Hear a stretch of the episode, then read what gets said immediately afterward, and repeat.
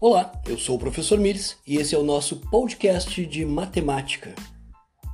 Hoje, quando eu estava vendo um assunto para falar, eu peguei um dos meus livros ali na, na minha estante. É, o livro é uma enciclopédia, tem gente que nem conhece a enciclopédia, e essa aqui ela foi feita antes de eu nascer, a Enciclopédia Prática Jackson. Esse volume fala de literatura brasileira, literatura grega, literatura latina Matemáticas e Mnemotécnicas e é de 1962. E o assunto de hoje é Geometria Elementar o nascimento da ciência geométrica.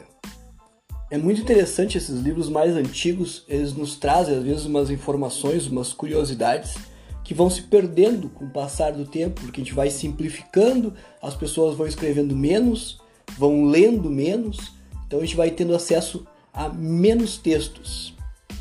Então, o nosso pequeno texto sobre geometria diz o seguinte: A geometria é, sem dúvida, um dos frutos mais perfeitos do raciocínio humano.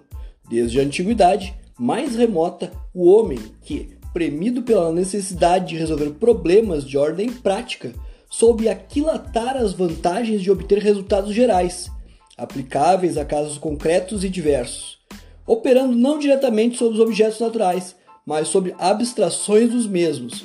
Criou as bases da geometria. Entre os babilônios e os egípcios, que pela razão do progresso de sua agricultura e de seu comércio, de sua arte para irrigação e para arquitetura, tiveram que medir e calcular superfícies e volumes. Encontram-se os primeiros geômetras da antiguidade. Os problemas que apresentavam as periódicas inundações do Nilo foram um incentivo que obrigou aos egípcios a resolver questões que até hoje nos assombram. Sem dúvida, a geometria dos babilônios e egípcios era ainda uma ciência eminentemente prática. Somente quando os frutos de sua técnica bastante avançada passaram à Grécia, adestrada já no uso da razão e exercitada pelas especulações filosóficas, é que chegaram a constituir uma ciência lógica. Tales de Mileto, que viveu no século 6 a.C., foi o primeiro grande geômetra grego cujo nome foi recolhido pela história.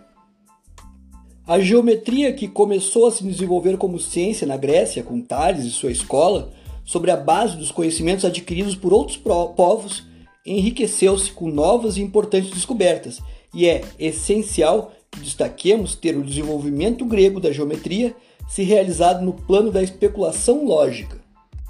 Não podemos falar de matemática na Grécia sem mencionarmos o nome de Pitágoras. Ele e seus discípulos realizaram descobrimentos fundamentais para o estudo das relações numéricas entre as medidas lineares, áreas e volumes.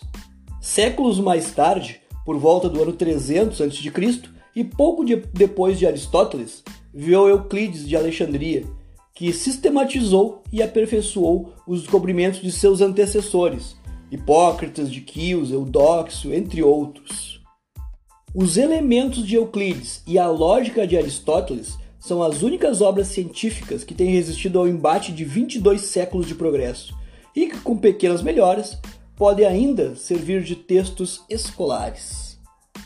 Então, esse foi um pequeno trecho da enciclopédia, do texto da enciclopédia, que aí se estende com as explicações de triângulos, retas paralelas.